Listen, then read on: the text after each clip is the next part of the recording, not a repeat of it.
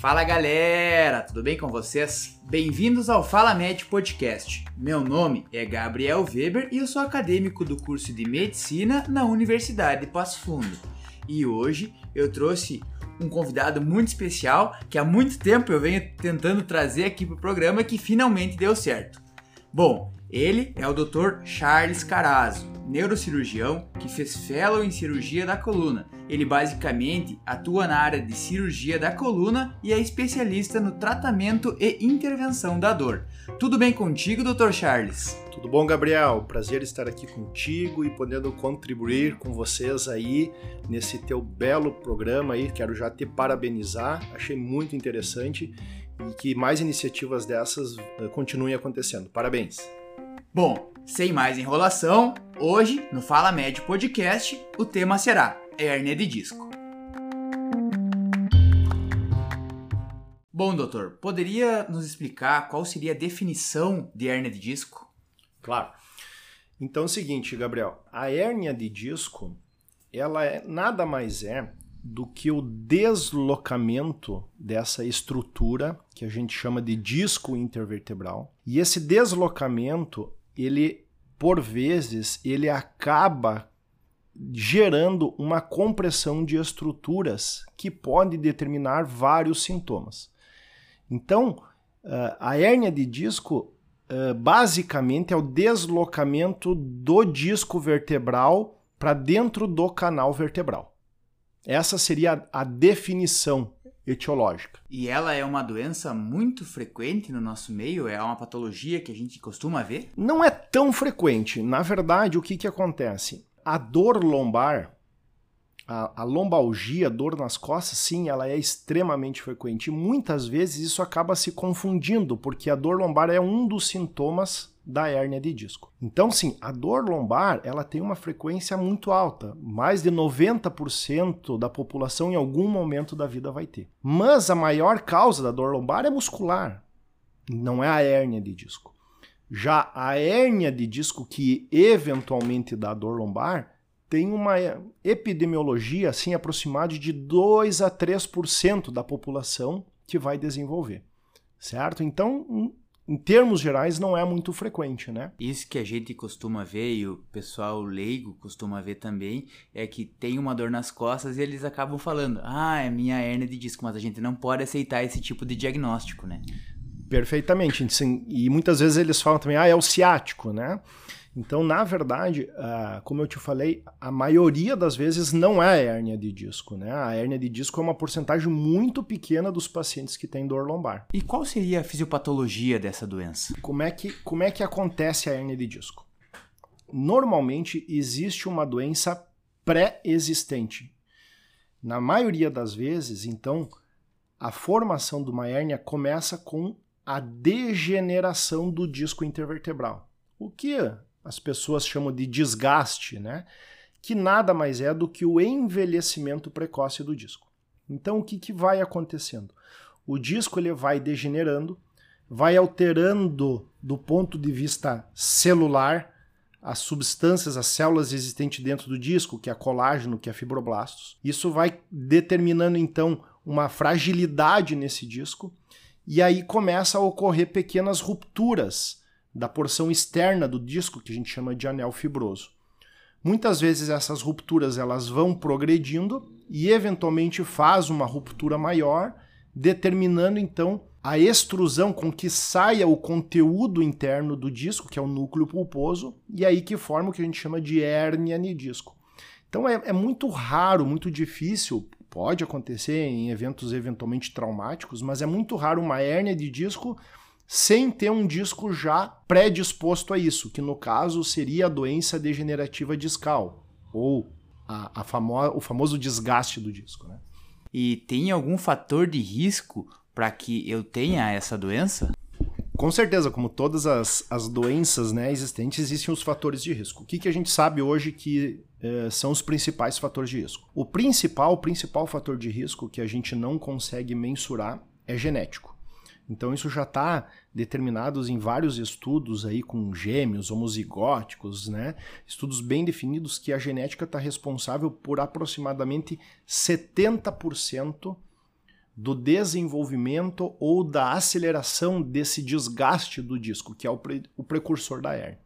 Então é a genética. O principal é a genética, não tem o que fazer. Porém, existem fatores externos, e esses sim a gente pode trabalhar para tentar minimizar. Dentre os principais fatores externos estão aqueles que causam uma maior pressão sobre o disco, que causam um maior impacto sobre o disco. Então, pessoas que trabalham, por exemplo, uh, numa atividade que gera muito esforço físico, muita carga sobre o corpo, né? trabalhadores rurais, uh, trabalhadores de obras, né, pedreiros, em outro, em, mais nesse sentido, é um, é um fator de risco. Outros tipos de trabalho também, pessoas que trabalham muito tempo sentada. Então, trabalhadores de escritório, professores, uh, médicos, dentistas, uh, trabalhadores de, de bancos, por exemplo, porque a posição sentada e, e numa certa flexão sentada e, e semiflexionada gera uma pressão muito grande sobre o disco intradiscal. Então também é um, é um fator pre precursor. Obesidade, obviamente, é, é um fator independente que gera muita carga sobre o disco. Também aquela, aquelas, aqueles eh, fatores de risco que, que predispõem à degeneração discal, como por exemplo o tabagismo, uma alimentação não adequada, a inatividade física, ou seja, o sedentarismo também, porque a atividade física ela melhora muito, muito o metabolismo intradiscal. Então, basicamente, são esses fatores de risco aí para o desenvolvimento da hérnia. E as hérnias, elas têm uma classificação? A gente pode classificar elas uh, de duas formas. Uma forma seria a, do ponto de vista temporal. Existem as hérnias crônicas e as hérnias agudas. As hérnias crônicas são aquelas que vão se formando pelo avanço lento e progressivo do desgaste, da doença degenerativa. Então vai ocorrendo uh, o aumento sobre o aumento de, de carga sobre esse disco, ele vai devagarinho abaulando, vai crescendo de volume ou vai causando pequenas protusões, né? Então ela vai se tornando crônica, pequenininha e vai pode aumentando progressivamente. E existem as hérnias agudas, que é aquele paciente que já tem uma predisposição e por um esforço mais súbito, por uma carga mais excessiva, ocorreu a ruptura do ânulo fibroso de forma mais súbita e a extrusão do disco. Então essa seria a classificação temporal, crônica e aguda. Claro que a mais importante, que acaba, acaba determinando maior vamos dizer assim, é, desabilidade física é, é aguda, né? E do ponto de vista assim anatômico, vamos dizer, a gente pode classificar elas. Existem as protusões discais. O pessoal acaba chamando tudo de hérnia de disco, né? Mas existe o, o abaulamento discal, existe a protusão discal, né? aí a hérnia propriamente dito e a hérnia extrusa, que é quando realmente ocorre a saída do conteúdo interno do ânulo fibroso quando rompe as fibras uh, do ânulo, né? E aí ela, ela extrusa total, uma grande parte dela para fora. Bom, professor, nós estava conversando antes sobre a lombalgia e que esses pacientes chegam se queixando de dor na região lombar e como que chegam realmente os pacientes que eu identifico que eles têm hernia de disco. Bem interessante essa, essa, essa tua pergunta até porque isso vai depender muito também dessa classificação uh, anatômica e temporal. Por exemplo, as hérnias mais crônicas, que vão acontecendo de forma lenta devido ao desgaste, na grande maioria das vezes, elas vão determinando apenas lombalgia, dor nas costas, dor axial que a gente fala. Né? Isso por quê? Porque ela vai gerando um comprometimento mecânico na coluna. Então, qual que é a função do disco? É a absorção de impacto, ela é o amortecedor da nossa coluna, né? À medida que, o, que vai ocorrendo o desgaste, à medida que vai o disco protuindo, ele vai diminuindo a capacidade de fazer essa função que é a absorção. Isso automaticamente vai gerando uma sobrecarga sobre as vértebras, uma sobrecarga sobre as articulações da coluna.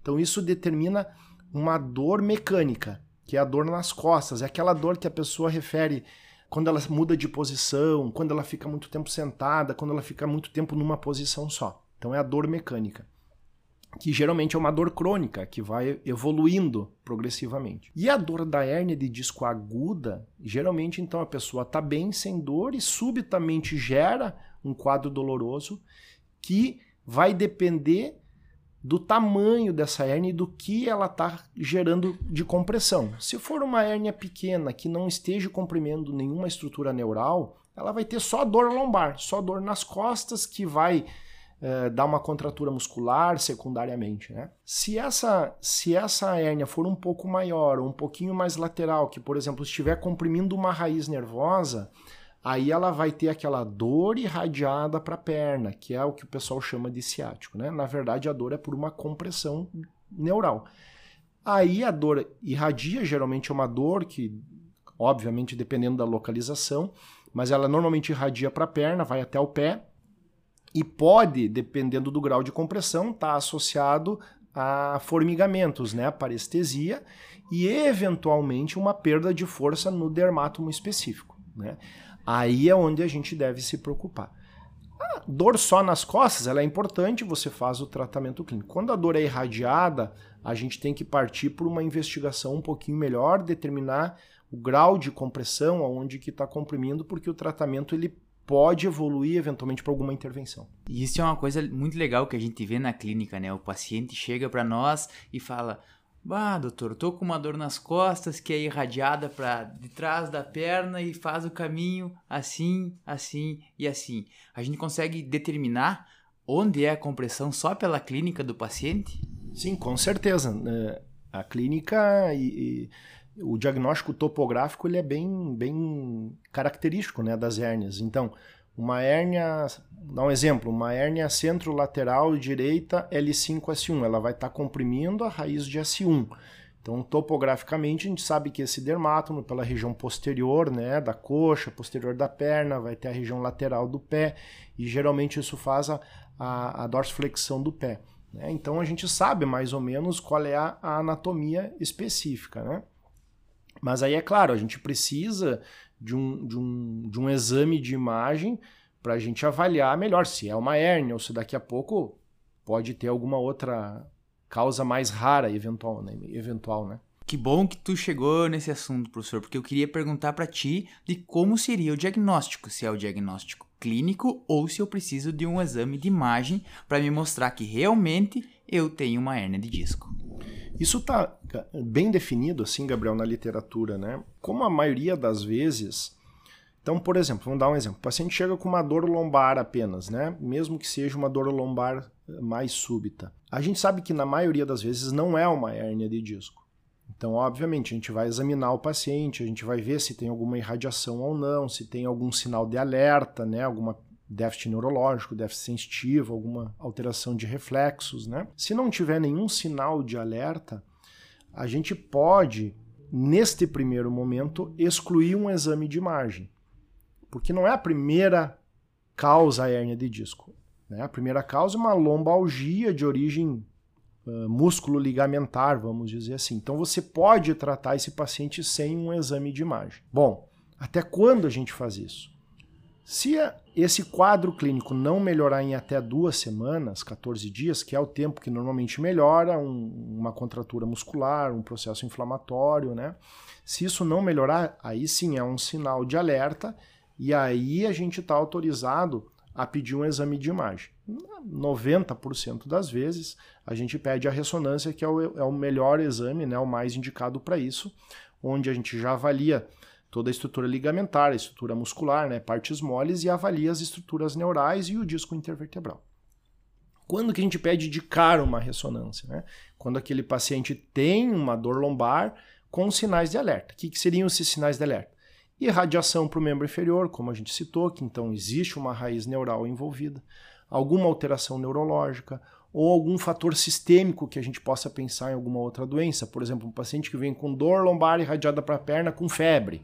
Né? Pode ser um processo infeccioso. Né? Paciente que tem uma doença prévia que esteja em tratamento, por exemplo, um paciente que está em vigência de tratamento de um câncer de próstata e começa com um quadro assim, a gente tem que suspeitar de uma lesão metastática e assim por diante, né? Ou quando o paciente tem apenas dor lombar irradiada, que a gente pensa, não, isso pode ser uma hérnia de disco, aí a gente já parte para o exame de imagem. Mas o exame de imagem de escolha, excluindo-se situações onde tem trauma, a gente perde a ressonância. Quando a gente suspeita, suspeita de alguma fratura ou de alguma outra doença específica, você pede o exame específico, né? Eventualmente uma tomografia, um raio-x e assim por diante. Feito o diagnóstico, professor, da minha hérnia de disco, pedi a minha ressonância, verifiquei que tem uma hérnia de disco, L1, L2, L3, L4, enfim. Como eu faço manejo desse meu paciente? Eu, como médico generalista, pegando uma crise aguda, posso tratar esse paciente ou devo encaminhar ele para um centro de referência? Pode, pode tratar e deve tratar, na verdade, né? Por que deve tratar? Porque a gente sabe que 80 a 85% dos casos a hérnia ela acaba reabsorvendo com o passar dos dias. Então o tratamento ele é clínico, ele é conservador, salvo algumas exceções. Então, vamos, vamos partir para as exceções primeiro, que é mais fácil a gente falar.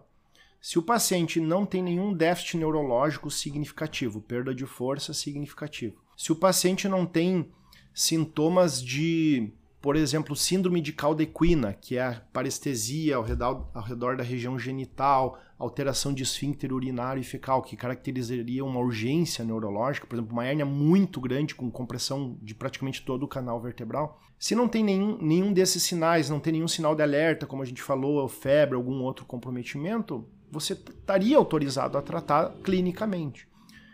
E o tratamento clínico, na verdade, ele não faz a hérnia diminuir ele, o tratamento clínico objetiva a melhora dos sintomas, o alívio dos sintomas, para dar esse espaço temporal para a hérnia reabsorver. Claro que na hérnia aguda, quando ocorre a extrusão da hérnia, existe um processo inflamatório envolvido ali. Então, esse processo inflamatório, como a gente sabe, eh, gera a liberação de, de fatores inflamatórios, gera um edema associado. Então, isso aí tudo contribui para a dor também do paciente. Então a gente trata como esse paciente. Normalmente a gente usa um anti-inflamatório quando é extremamente agudo, né? Então, anti-inflamatório de escolha. A gente usa um analgésico, dependendo do grau de dor do paciente, aí você vai classificar e escolher o teu analgésico. E a gente inicia com uma, um, um trabalho de analgesia através de fisioterapia também. Muitos desses pacientes eles fazem contraturas associadas, né? Tem muita dificuldade, fazem uh, alterações posturais dolorosas, né? Isso acaba prejudicando bastante. Então, basicamente, o tratamento inicial é analgesia, anti-inflamatório, não mais do que 14 dias, e fisioterapia, e você manter um acompanhamento. Se o paciente não vier melhorando, como a gente falou, até 14, 15 dias, né, que é, é a fase aguda da hernia de disco, ou se o paciente apresentar algum sinal de alerta associado, aí tem que tomar um pouquinho mais de cuidado, né? Perfeito. Eu tentei fazer o tratamento clínico. Não deu certo. É a única indicação cirúrgica para fazer? Beleza. Então, quando que a gente opera esse paciente assim? Como eu falei, na grande maioria das vezes não vai precisar operar. Daqueles sim, vamos dizer, 10 a 15% dos pacientes que não evoluem bem, eventualmente vão precisar alguma intervenção. Quando que a gente opera? Então a gente define assim: existem três indicações básicas. A primeira, que seria uma urgência neurológica, que aí não dá para fazer o tratamento clínico, que é a síndrome da caldequina, que eu falei para ti, que acontece muito raramente, 1% das hérnias.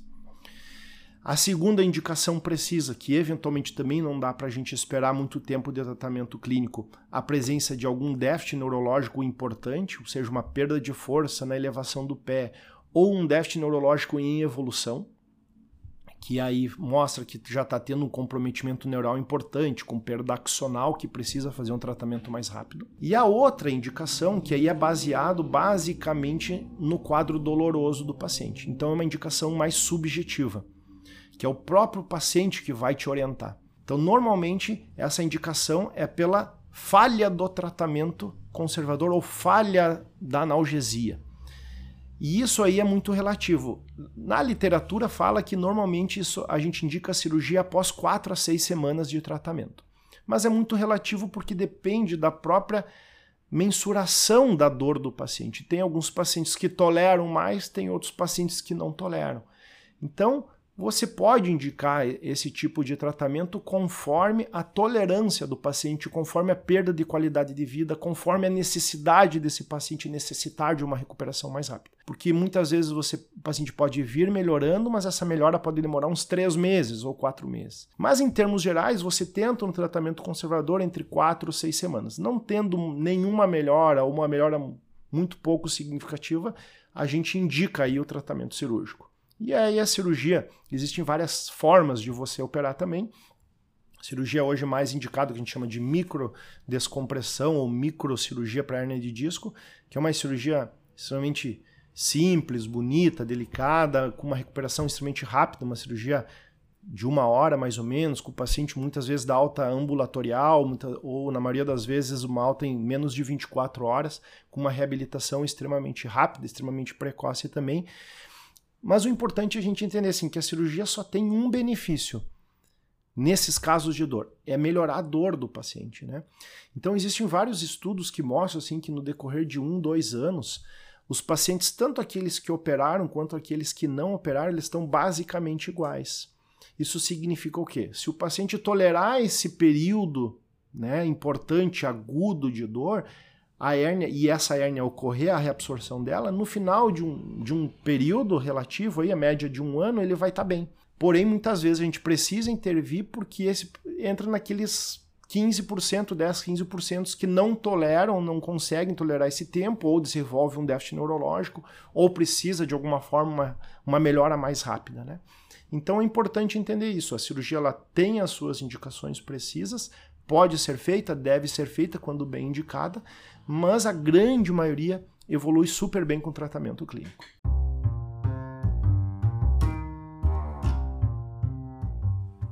Bom, ouvintes, por hoje ficamos por aqui. Eu espero que vocês tenham gostado e eu já queria agradecer desde já o Dr. Charles por ter aceitado meu convite e por ter conseguido dar essa aula incrível de hérnia hoje aqui no programa. Obrigado, Gabriel. Eu que agradeço a oportunidade. É, mais uma vez, parabenizo pela, pela essa tua iniciativa. Tenho certeza que está beneficiando muitos profissionais, está beneficiando muitos colegas teus.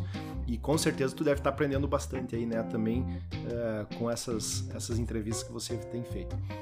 Agradeço mais uma vez e quero me colocar à disposição sempre que tu precisar, tiver alguma ideia, quiser conversar comigo aí, fico 100% à disposição para poder contribuir contigo. Abraço. Muito obrigado, mestre. Foi um prazer inenarrável tê-los aqui comigo mais uma vez. Semana que vem a gente tem encontro marcado. Meu nome é Gabriel Weber. Esse é o Fala Médio Podcast. Até semana que vem. Um grande abraço.